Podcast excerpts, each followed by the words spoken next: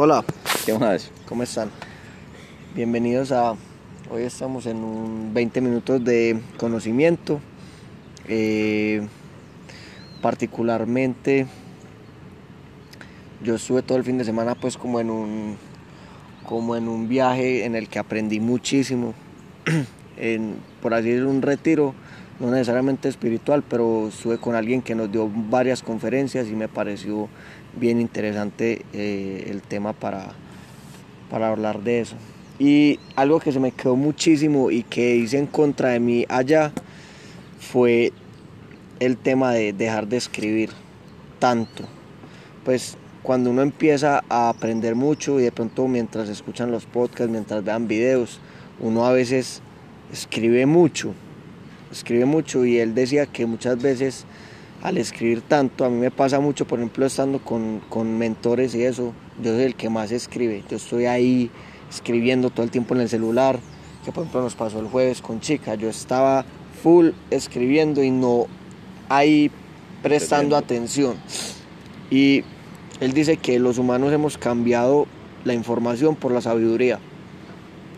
Y muchas veces mirar, ver cómo él lo está haciendo, cómo si sonríe, si no, cómo lo dice, está fuera de la escritura. O sea, uno sí puede escribir, pero escribir las partes claves o escribir tareas para recordarse en un futuro, para listo, lo va a aplicar, porque cuando uno escribe, sí guarda una parte, pero cuando uno más retiene es cuando lo hace. Y en ese, en ese retiro que estuve nos hicieron hacer mucho, muchas cosas con los ojos cerrados, muchas cosas que no, pues como con los sentidos, para que uno interiorice un montón de cosas que normalmente, eh, digamos que en el colegio y eso no nos enseñan, sino que uno trata de apuntar todo para después poder eh, estudiar el día antes del, del examen y depositar todo su conocimiento en el examen y nunca volver a saber nada de matemáticas. Pasó, pasó el examen. Entonces, digamos que la sabiduría es otra cosa. La sabiduría es, ve, me gusta ese concepto, lo voy a poner al fuego, lo voy a aplicar y si me funciona, pues voy a seguir haciendo y punto.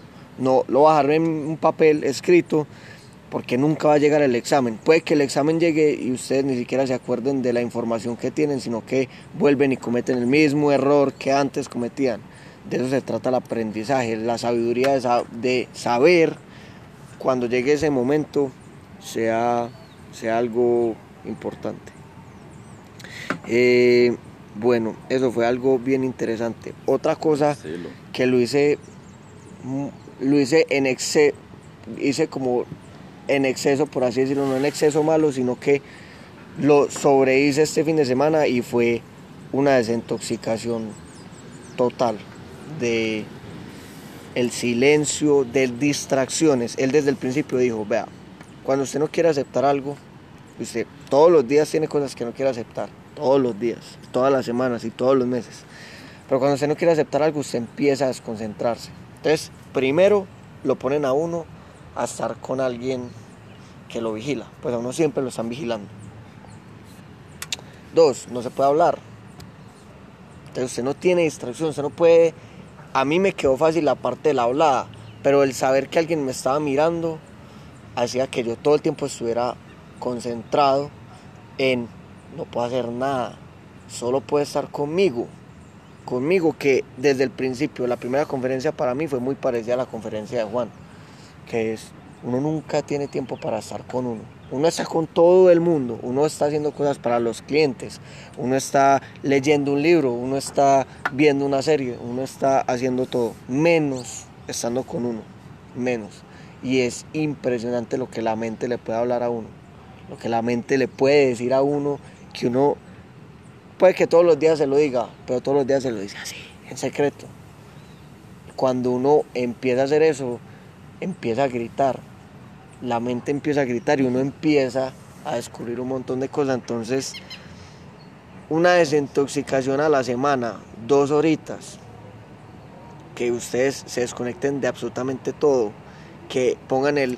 Porque incluso me pareció muy bacano, porque como yo sabía que yo me iba a ir, yo dejé todo organizado, todo. Yo no tenía tareas para el sábado, no tenía tareas para el domingo, no tenía... Yo sabía que yo, por así decirlo, yo decía, no, tranquilo que es que David ya se encargó de eso. Ahora es momento de que David esté con David, no se preocupe por el lunes, relájese. No tiene celular y no puede ir al celular, no puede apagar el celular, no puede hacer nada, no puedes hablar con el de lado, no te puedes distraer. Y me daba cuenta que cuando más difícil se ponía el tema, más me desconcentraba, más instintivamente Quiero estaba ver. en una matica mirando una florecita Sí, que casi nunca pasaba, porque digamos que yo lo he practicado bastante, pero, pero ese silencio es insoportable. Es, esa es la definición, es insoportable. Tranqui. ¿Para votar? Sí, puedes votar. Eh, bueno, eso también fue algo que, pues me pareció que yo creo que a veces dos horas no es suficiente. ¿Por qué? Porque ustedes entran en modo avión, pero están pensando ya en, "Ah, ahorita que quite el modo avión, ¿qué le voy a decir a este man? ¿Qué voy a hacer aquí? Y en realidad muchas veces el trabajo es interno, pues es, esto es- va mucho con la felicidad, no con el logro de, de ganar plata, eso también, eso hay otras cosas para eso, pero pues no, y uno también puede resolver muchas cosas de la empresa estando en silencio, pero para encontrar de verdad como esa, esa parte interna de uno descubrir qué es lo que lo agobia todos, todos los días, qué es lo que lo hace a uno equivocarse, que eso, para eso es bueno una desintoxicación, que incluso yo voy a proponerlo, que sean 12 horas en las que ustedes saben que la única tarea que tienen es no distraerse, sino estar full metidos, metidos. Me- es, es como ir a nadar, métanse y a Nada de- fondo Nada de 12 horitas. a bucear más bien, es ir a bucear. Al principio uno, sí, todavía ve la luz del sol, pero a medida que uno empieza a bajar se empieza a volver oscuro y empieza a encontrar animales que antes no había visto, que a veces uno no le gustan, a veces sí le gustan y a veces pues, pero es muy bacano, es una experiencia interesante. Qué malo, qué Eso es. chimba. Qué malo. O sea, estaba buscando una fotico de... ¿De ¿Quién fue? Alguien subió una fotico que es cuando... Cuando me callo, pues cuando me quedo en silencio, mi mente grita. Que era lo que usted decía, que mucha gente pasa eso, es- se distraen es porque cuando ya entra ese silencio empieza esa mente a, Y es a hablarle bastante. lo más incómodo que hay. Bueno, eh, yo les voy a hablar pues de, de, de dos cositas del step que vi ayer, muy bacano, se llama Six Pack of the Mind, es los cuadritos de- del cerebro y habla pues básicamente de que mucha gente es, como que se enfoca en, en tener un físico melo, pues como sí, los cuadritos, pero son súper gordos pues en el, en el cerebro y, habla mucho es de, de un temita que es el cerebro tiene un montón de falacias y, y heurísticas que, que uno no es capaz de controlar si uno no es consciente de ellos o practica en contra de ellos. ¿Sí me entiendes? El cerebro tiene falencias y todo pasa en el cerebro, todo pasa en la mente.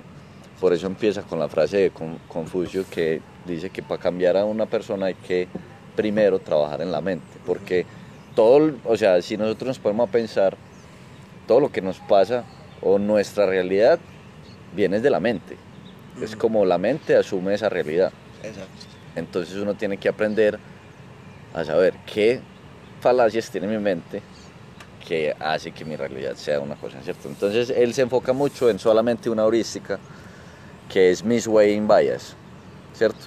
Que es falta de priorizar, pues no tener en cuenta la priorización de, de la vida o de las cosas que pensamos. Eh, él habla mucho de que nos gastamos tiempo en un montón de cosas o temas que la verdad no tienen nada de, de valor para nuestras mismas vidas. Y si, pues uno es muy desconcentrado con todo eso. A mí me ha pasado mucho. Por ejemplo, cuántas veces me he gastado tiempo en, no sé, estudiar Game of Thrones cuando salió. Yo soy un experto en Game of Thrones. Yo sé todas las, pues, todos los Lannisters, los Stark, toda la familia. Me sé todo eso como si me fuera a dar algo. Pues, ¿qué clase de prioridad es eso? En vez de pensar en, los, en las partes más importantes de mi vida que lo habla, que es los pilares, la, la salud, la riqueza, la salud y la felicidad. ¿Cuánto tiempo me he dedicado a pensar en eso? Y habla mucho de una frase que es, normalmente las personas son penny wise and dollar foolish. ¿Qué, qué, qué es eso? Es que se enfocan en los centavos y no en los millones. Eh, no en los millones, ¿cierto? Entonces siempre que van a que van a arreglar algo en sus vidas, entonces se enfocan en cositas chiquitas. Y él habla de un ejemplo de, de, un socio de él de un negocio que dice, Tai, vamos a, vamos a, vamos a mejorar los costos de la empresa, vamos a, a cortar costos de algunas cosas, vamos a ser más eficientes. Y Tai listo de una, vamos a ser más eficientes. Y Tai dice, esta persona es inteligente, es un socio de él, es una persona crack, que sabe, y llega y le dice, mira, estuve pensando si podemos cortar estos costos de lapiceros, podemos ahorrarnos 30 dólares al mes. al mes. Y Tai dice, bueno, sí, bien, bacano, pero espere, ¿por qué fue de una a pensar en los lapiceros? ¿Por qué fue a los centavos? ¿Por qué no piensa en qué es lo grande de los costos de la empresa? Mercadeo. Gastos de mercadeo. ¿Cuántos son los gastos de mercadeo? Si usted ahorra el 5% de todos los gastos de mercadeo, se puede estar ahorrando 5 mil dólares mensuales. Y se gasta los mismos 30 minutos, pero enfocado en las cosas grandes, en las cosas que importan. Entonces esto pasa también mucho en, en la vida, que gastamos tiempo en cosas que no importan, o si vamos a, a gastar Que no es tiempo, lo primero, eh, no es lo primero, no, Sí, es, porque- no es lo porque- primero lo primero. Porque él después dice como que, listo, si usted ya cortó todo, Sí. todas las áreas y ya no hay nada que hacer, listo, los lapiceros es una muy buena idea porque es ya lo único que queda es, es los pennies, pero si usted empieza por los pennies, mal, porque está gastando la energía en. Eso. Entonces, me pareció interesante que, piensen, porque uno de los ejercicios que hice fue como, ¿qué, son las prioridades número uno que tengo en este momento? ¿Qué es lo más importante para mí? ¿Qué es lo primero de lo primero, cierto? Pues, y él habla del concepto del costo de oportunidad. Usted nunca sabe si está haciendo la cosa más importante sin costo de oportunidad. Si usted no mete el concepto de costo de oportunidad. Entonces, parce, lo más importante es este desarrollo de... pro- ¿En contra de qué? En contra de qué oportunidades usted está gastando el tiempo. Pero es básicamente saber ponerle la prioridad número uno a las cosas que en serio se van a aportar, como la salud, el dinero, eh, la- eh, Las relaciones. las relaciones amorosas y, y de amigos y la felicidad. ¿Cuánto tiempo están gastando en eso y lo están priorizando para su vida? Como para que piensen. Y lo otro fue que en este, este fin de semana estuve escuchando mucho a, un, a un man que uno escucha en YouTube, se llama Jordan Peterson. El man es un psicólogo clínico, eh, es un profesor de universidad y tiene unas teorías muy bacanas porque la misión de él es mucho ayudar a, los pelados de hoy en día como a coger control y crecer. Él dice como que, parce, grow the fuck up, pues nada, crezca tome responsabilidad de su vida porque muchos se esconden en idealismos y en, no, es que el gobierno, es que todo y. Y él dice, no, parce, venga, coja control de su vida. Y tiene unas, unos tips bacanos que les quería mostrar acá, que fue uno de los tips que me ayudó mucho a mí frente a horarios. Que él dice, la gente normalmente no hace un horario bien, normalmente la gente hace un horario teniendo que hacer todo lo que tenga que hacer, pues como todas las necesidades. Y él dice, no, el horario, usted cuadra el horario para tener el día que usted quiere tener no el que tenga que tener, el que usted, usted cómo sería su mejor día, su día más chimba, cuádrelo, lógicamente con responsabilidad, no es, mi mejor día es irme a una piscina a tomar cerveza todo el día, nada, no, póngalo en contexto de que usted tiene que trabajar, pues. Y, y haga un negocio con usted. Pues Ah. como listo, vamos a hacer esto y no va a dar, nada, si necesito jugar cinco horas, listo, juego cinco horas play. Pero también hay otra parte de trabajo y, y cúmplalo. El man dice, cumpla ese horario. Y si no lo cumple al 100%, bueno, el 70%, pero es mucho mejor el 70% al 0%. Entonces empiece a trabajar con usted mismo. Es como si usted estuviera negociando con una persona externa a usted. Es como, bueno, ¿usted qué va a hacer? Listo, haga eso. Ah, bueno, pero no quieres hacer esto, listo, entonces te doy esas horas. Y usted cuadra el horario ya al final, como usted lo quiere tener y lo trata de cumplir. Es, es interesante pues, porque uno se pone a, a, a, intentarlo. Pues también es otro, otra cosa que es inténtenlo. A ver qué pasa, es muy bacano. Yo lo he hecho muchas veces. Y, y traten de no cerrarse, porque muchas veces, como por ejemplo, mi primer pensamiento es, no, eso a mí no me sirve, porque, porque yo soy vendedor y yo tengo citas todo el día, pero es, inténtenlo, así sea que, listo, las reuniones solamente dan hasta las 5 de la tarde, a las 5 de la tarde puedo hacer esto, en el almuerzo normalmente no hay cita, entonces puedo hacer, pues sí, como ser flexibles y hacerlo, pues, es hacer el, horario. Hacer el horario, sí. Yo, y imaginárselo, también lo pueden al principio imaginar. Y bueno, ¿cómo puedo lograr ese horario? Porque también hay una flexibilidad, lógicamente, que es lo que vos decís. Mira, tengo citas todo el día, yo no puedo cuadrar mi horario porque yo vivo en el horario de los demás. Listo, ¿cómo puedo hacer para avanzar frente al horario que yo quiero? ¿Cierto? Eso también le da a uno ese- esa posibilidad. Y hay otra cosita de él que también ayuda mucho a, a las, a las personas que están como en una, un- ese confort que él habla de esos jóvenes. Y él dice, venga, porque hay, hay, hay, una, hay una parte en una, una entrevista que man le pregunta, parce, ¿usted cómo, qué le diría a alguien que tiene miedo de arriesgarse y tirarse al, al vacío y, y hacer lo que él quiere hacer? Pues como esa felicidad. Y lo primero que él dice es como, parce, lo primero que le diría es, obvio, tenga miedo. Eso es para cagarse el susto, porque usted está arriesgando muchas cosas. Pero empiece a pensar el miedo de quedarse donde usted está. ¿Sí me entiende? El man dice, arme dos caminos. Arme dos caminos de su vida. Quedándose donde usted está, que es ese placer instantáneo de comfort zone, y lo hace por 50 años a ver usted dónde termina. Y usted se da cuenta que es el camino al infierno.